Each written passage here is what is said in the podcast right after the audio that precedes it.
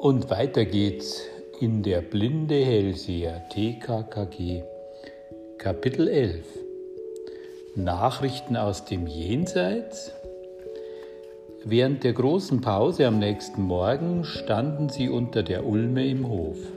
Gabi, Karl, Glöschen und Tarzan.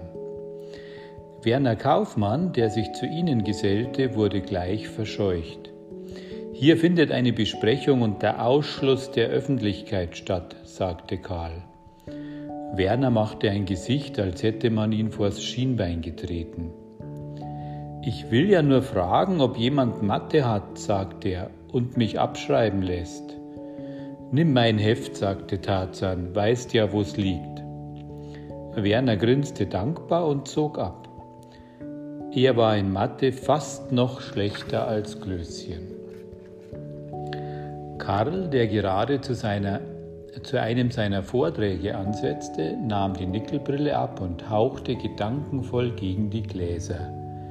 Spiritismus, Freunde, ist die Lehre von, der, von den Beziehungen zwischen Geistern Verstorbener und natürlicher Lebewesen, also Menschen wie uns. Aber nichts Genaues weiß man nicht, warf Klößchen ein. Okkultismus gehört dazu, fuhr Karl, der Computer, fort. Das ist die Lehre von übersinnlichen Kräften, die durch besonders veranlagte Personen, Medien wie zum Beispiel Amanda, falls sie wirklich ein Medium ist, zugänglich werden. Die Kräfte meine ich. Was soll man sich darunter vorstellen? fragte Gabi. Geisterbeschwörungen jeglicher Art, antwortete Karl. Das Medium nimmt Kontakt auf zu dem Geist. Er kommt und drückt zum Beispiel am Tisch oder er klopft oder er materialisiert sich. Das heißt, die Erscheinung wird stofflich zum Bild. Auf gut Deutsch, plötzlich steht das Gespenst vor dir. Mit dem Kopf unterm Arm, sagte Tarzan, und der Kette um den Skelettfuß. Das ist der gebräuchliche Typ, sozusagen das Standardmodell. Leider trifft man es immer erst ab Mitternacht, vorzugsweise auf Friedhöfen und in Burgverließen. Alle lachten. Wenn du heute Abend so redest, fliegst du gleich raus, meinte Gabi. Karl, der unbedingt noch was loswerden wollte von seinem gespeicherten Wissen, sagte, Hellsehen und Gedankenlesen gehören mehr zur Parapsychologie. Das ist sozusagen der wissenschaftliche Zweig vom Okkultismus. Parapsychologie kann man neuerdings sogar an der Uni studieren. Nicht an jeder, aber von einer weiß ich's. Das ist nicht mein Berufsziel, meinte Tarzan grinsend. Ich bleibe beim Diplomingenieur. Was, Karl, ist denn an der Sache nun dran? Aber damit war sogar der Computer überfragt. Karl zuckte die Achseln. Ich kann mir schon vorstellen, dass es Dinge zwischen Himmel und Erde gibt, die unsere Wissenschaften weder erklären noch einordnen können. Über Parapsychologie wurden inzwischen irrsinnig viele Bücher veröffentlicht. Und seit ungefähr 100 Jahren befasst sich die Wissenschaft mit all den unerklärlichen Erscheinungen. Natürlich weiß man heute mehr über manche Dinge. Was früher als Spuk galt, ist zwar noch heute nicht mit unseren fünf Sinnen zu erfassen, aber es wird wenigstens so erklärt, dass man vor Angst nicht mehr zu klappern braucht. Kannst du ein Beispiel nennen? fragte Gabi. Karl nickte, na klar. Nimm mal das Medium. Das bedeutet so viel wie Vermittler. Wie ich schon gesagt habe, zwischen den Geistern Verstorbener und den Lebenden. Auf einer spiritistischen Sitzung spielt sich das so ab. Das Medium fällt in Trance. Plötzlich beginnt es mit völlig fremder Stimme zu reden und erzählt, hier melde sich der Verstorbene sowieso, der jetzt aus dem Jenseits Nachrichten übermittelt. Dabei handelt es sich immer um den verstorbenen Verwandten, Bekannten oder Freund einer anwesenden Person. Der Geist erzählt dann erstaunlichste Dinge, die das Medium gar nicht wissen kann. Und hinterher sind alle überzeugt, da hat sich wirklich, wirklich der Onkel Paul aus dem Jenseits gemeldet. Aber dem ist gar nicht so. Sondern? fragte Klößchen gespannt. Tja, das ist schwer zu erklären. Eigentlich ist es nur zu vermuten und irgendwie unheimlich bleibt es, denn es betrifft die besonderen Kräfte, die das Medium hat. Nun sag schon, forderte Gabi. Man erklärt sich das Verhalten des Mediums mit Telepathie. Wörtlich heißt das Fernfühlen. Gemeint ist Gedankenübertragung. Es bedeutet, gedankliche oder seelische Vorgänge werden von einer Person auf eine andere übertragen, ohne dabei die bekannten Sinneswege zu benutzen. Also nicht durch Hören, Sehen, Fühlen, schon gar nicht durch Sprechen sondern einfach so, als gäbe es zwischen den beiden eine unsichtbare Leitung. Unheimlich, murmelte Glöschen, wobei ungeklärt bleibt, ob er schauerlich oder toll meinte. Das Medium fuhr Karl fort, das bei so einer Seance, einer spiritistischen Sitzung, im Mittelpunkt steht, hat diese Fähigkeit. Wenn es in Trance, in seinem hypnotischen Zustand ist, zapft es per unsichtbarer Leitung einen der Anwesenden an. Es saugt sozusagen seine Gedanken und Empfindungen ab, sicherlich auch solche, die in seinem Unterbewusstsein sitzen, die ihm also im Moment gar nicht bewusst sind, die er in dem Augenblick gar nicht denkt. Aber da er ja über Onkel Paul, wenn wir mal dabei bleiben, Bescheid weiß, liefert er dem Medium unabsichtlich und ungewollt Informationen eben über diesen Onkel Paul. Dann schauspielert das Medium also, meinte Glöschen aufgeregt, wenn es mit Onkel Pauls Stimme plötzlich loslegt. Karl schüttelte den Kopf.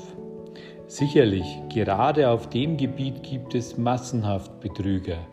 Die beschaffen sich heimlich Informationen über einen der Anwesenden und während der Seance ziehen sie dann ihre Schau ab. Aber ein richtiges Medium weiß nicht, was es tut, wenn es in Trance spricht.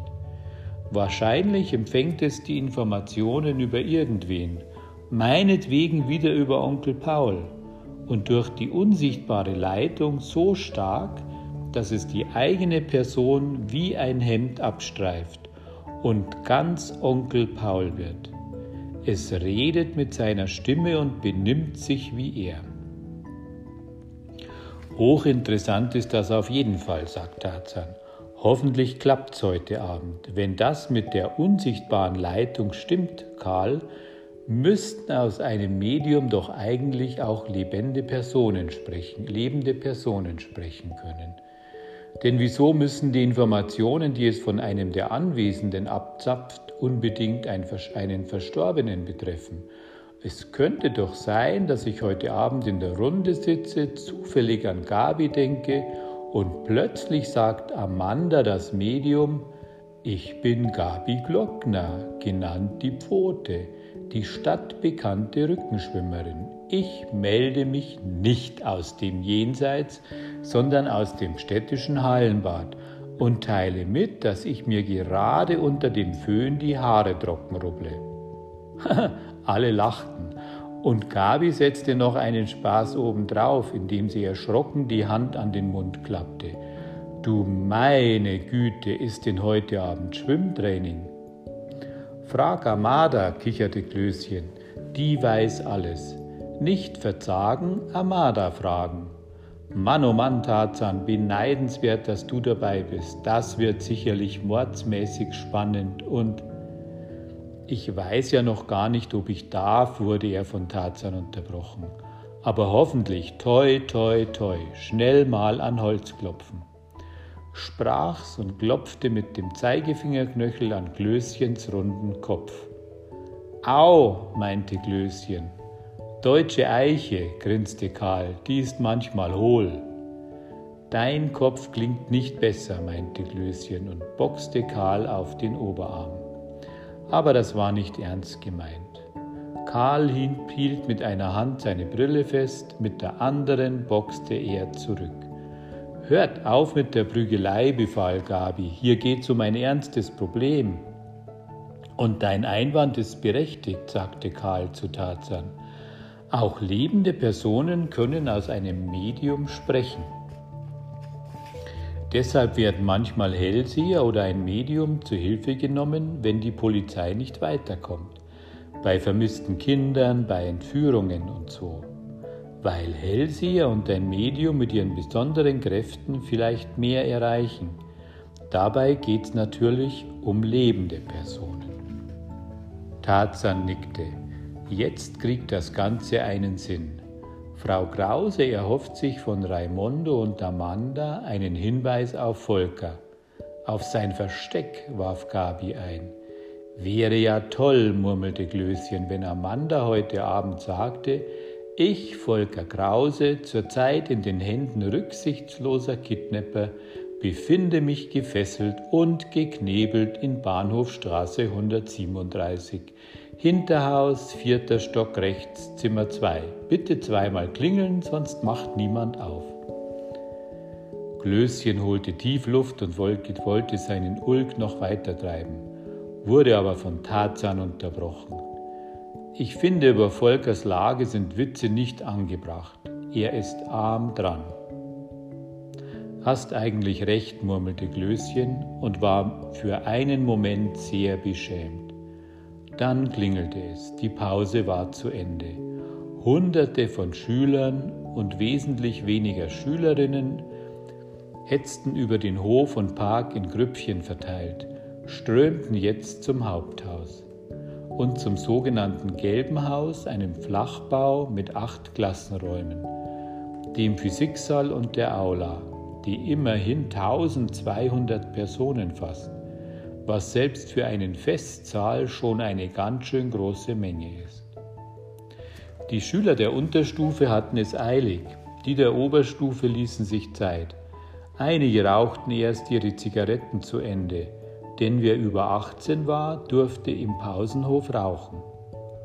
Wer zur Mittelstufe gehörte, wie die vier Freunde, bewegte sich durchaus nicht in mittlerem Tempo, sondern je nach Temperament. Klößchen zum Beispiel wäre ohne den Antrieb durch Tarzan regelmäßig zu spät gekommen. Gabi nie. Sie war korrekt und hasste sowas. Tarzan und Karl entschieden sich von Fall zu Fall. Denn selbstverständlich gibt es in jeder Schule Lehrer, von deren Unterricht man keine Minute verpassen möchte, und andere Lehrer, denen man am liebsten gar nicht im Unterricht begegnet. Zu den letzten gehörte Fräulein Klamm. Ihr Spitzname war Giftnudel, was genug sagt. Manche nannten sie auch Giftkröte, heimlich natürlich. Leider hatte sie sich die Namen redlich verdient und es war nicht übertriebene Boshaftigkeit der Schüler, dass sie so hieß. Im Grunde hatte die Studienassessorin Claudia Klamm ihren Beruf verfehlt. Sie war 29 oder 30 Jahre alt, ziemlich groß, knochig, dass einem Angst werden konnte und gebaut wie ein Maulesel. Mit schlampiger Kleidung verstärkte sie den Eindruck noch. Sie trug eine Brille mit schwarzem Horngestell und enorm dicken Gläsern. Das fast farblose Haar hing ihr lang und zottelig auf die Schultern und es sah aus wie mit der Gartenschere geschnitten. Für ihre Unansehnlichkeit konnte sie natürlich nichts. Das war Pech und eigentlich eine Gemeinheit der Natur. Aber nicht jeder, der unansehnlich ist, muss deswegen zur Giftnudel werden. Fräulein Klamm war uneins mit sich selbst. Ihre Wut darüber ließ sie an den Kindern aus. Wohlgemerkt an den Kindern. An den Größeren, den Jugendlichen nicht. Da getraute sie sich nicht. Zu denen war sie freundlich und scheinbar umgänglich auf eine hinterhältige Art. Aber je jünger die Schüler waren, umso schlimmer wurden sie von ihr drangsaliert. Doch auch dabei machte sie Unterschiede, und zwar nach den Geschlechtern. Jungs kamen im Allgemeinen besser bei ihr weg, Mädchen nur, wenn sie nicht besonders hübsch waren. Aber wehe, ein Mädchen sah aus wie Gabi. Da platzte die Klamm vor Neid. Je liebreizender ein Mädchen war, umso mehr wurde es von der Giftnudel schikaniert. Und Gabi war nun mal, leider, muss man in diesem Fall sagen, so bezaubernd, dass sie im Klammschen Unterricht allerhand auszustehen hatte. In Gemeinschaftskunde nämlich. So gut es ging, versuchte Gabi sich darauf einzustellen. Sie lernte fleißig, passte im Unterricht gut auf und störte mit keiner Silbe. Dass sie sofort drangenommen wurde, wenn sie sich mal nicht meldete und immer mit den schwersten Fragen, fiel mittlerweile jedem auf. Im Gegensatz zu sonst verlief die heutige Gemeinschaftsstunde einigermaßen friedlich. Die Klamm schien milde gestimmt, hatte leicht gerötete Wangen und eine neue Bluse an, was für ihre Verhältnisse ein unerhörter Fortschritt war. Aber gegen Ende der Stunde passierte es. Herr Bosselt, einer der unbeliebte, Heinz Bosselt, einer der unbeliebtesten Schüler der Klasse, wurde vom Teufel geritten. Vielleicht auch, weil ihn Gabi, auf die er seit einiger Zeit ein Auge geworfen hatte, links liegen ließ. Jedenfalls hatte er heute eine ziemlich lange Nähnadel mitgebracht. Wie man damit stechen konnte, probierte er an Gabi aus. Das war für ihn kein Problem, da er schräg hinter Gabi saß, konnte er sie bequem erreichen. Nur Werner Kaufmann, Bossels Nebenmann, beobachtete, wie sich der Junge unter die Bank bückte. Von dort piekte er Gabi durch ihre Jeans ins Hinterteil aber mindestens einen halben Zentimeter tief. Wie von der Tarantel gebissen fuhr Gabi in der Höhe und quietschte Au! und drehte sich um. Bosselt aber saß mit gefalteten Händen am Platz und machte das harmloseste Gesicht der Welt. Was ist los, Glockner? rief die Klamm von der Tafel her. Ich, ich weiß nicht, mich hat was gestochen. Gestochen, was weißt, was meinst du mit gestochen? Ich weiß es wirklich nicht, Frau Klamm. Lüg nicht, du freche Göre, du benutzt jede Gelegenheit, um den Unterricht zu stören. Glaubst du, ich merke das nicht? Wirklich nicht, Frau Klamm, verteidigte sich Gabi. Ich wollte nicht stören. Ich, das tut aber weh und dann bist du auch noch feige und leugnest. Gabi war dir an Tränen nahe. Da, da, das stimmt nicht, Frau Klamm, aber ich kann doch nichts dafür, wenn ich unverhofft gestochen werde. Und werd nicht noch unverschämt, ereiferte sich die Klamm. Deine Durchtriebenheit habe ich längst durchschaut. Du sitzt da, als könntest du kein Wässerchen trüben. Dann störst du meinen Unterricht und lenkst deine Mitschüler ab. Aber diesmal hat das Folgen. Diesmal melde ich dich der Direktion. Länger lasse ich mir das nicht bieten. Diesmal gibt's einen Verweis. Gabi schluckte. Sie war unschuldig wie ein neugeborenes Kind. Ungerechtigkeit tat weh. Gabi schwankte zwischen Entrüstung und Verzweiflung. Aber wenn mich etwas gestochen hat, Frau Klamm, sehr schmerzhaft sogar, bitte glauben Sie mir doch, ich. Dir glaube ich gar nicht, setz dich hin, es bleibt bei der Meldung. Gabi setzte sich. Ihr Mund zitterte. Sie wollte nicht heulen, aber zornige Hilflosigkeit trieb ihr Tränen in die Augen. Ein Murren lief durch die Klasse. Gabi war sehr beliebt. Was wirklich geschehen war, hatte zwar wie gesagt nur Werner Kaufmann gesehen, aber alle spürten, dass hier eine Ungerechtigkeit vorlag. Ruhe, schrie die Klamm, was soll das? Ruhe! Tarzan, der in einer der mittleren Bänke saß, hatte sich umgedreht und sah zu Gabi hin. Ihr Platz war in der vorletzten Bank hinten. Hinter ihr saß nur noch Werner Kaufmann und eben Heinz Bosselt.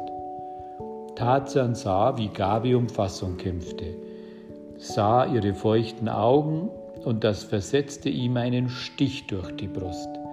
Außerdem sah er, wie Werner Kaufmann flüsternd und mit vorwurfsvollem Gesicht auf Bosselt einredete. Aber der brachte ihn mit herrischer Drohgebärde zur Ruhe. Werner, ein schüchterner und ziemlich stiller Junge, verstummte sofort. Bosselt grinste, als er Tarzans Blick auf sich fühlte. Ein hämischer Zug stand in dem pickligen Gesicht. Bosselt war schon 15, wiederholte die Klasse und hatte trotzdem alle Chancen, wieder durchzufallen. Als Externer kam er morgens mit dem Schulbus aus der Stadt. Ob er dort Freunde hatte, wusste niemand. In der Klasse jedenfalls hatte er keine Freunde. Er galt als gewalttätig und unkameradschaftlich. Dass er heimlich rauchte, passte zu ihm. Meistens trieb er sich in Bierkneipen rum und verspielte viel Geld an Flipperautomaten. Karsten, schrie die Klamm und meinte Tarzan, dreh dich um, was gibt's da hinten zu sehen? Ich glaube ein Unrecht, Fräulein Klamm. Wie bitte? Mit vorgerecktem Kopf sah sie ihn durch ihre dicken Brillengläsern an. Was meinst du damit? Gabi lügt nicht, Fräulein Klamm. Wenn sie sagt, sie sei gestochen worden, dann stimmt das. Wer es war, werde ich rauskriegen, Fräulein Klamm. Dann sag ich's Ihnen. Und so lange sollten Sie noch warten mit Ihrer Meldung. Wie bitte? fragte sie lauernd. Willst du mir vorschreiben, was ich zu tun habe? Tarzan sah sie nur an. Sein Gesicht blieb unbewegt. So einen dummen Einwand, dachte er, kann auch nur sie machen. Himmel! Und mit der müssen wir uns noch jahrelang rumquälen, bis zum Abitur. Haben wir Glück, dass nicht alle Pauker so sind.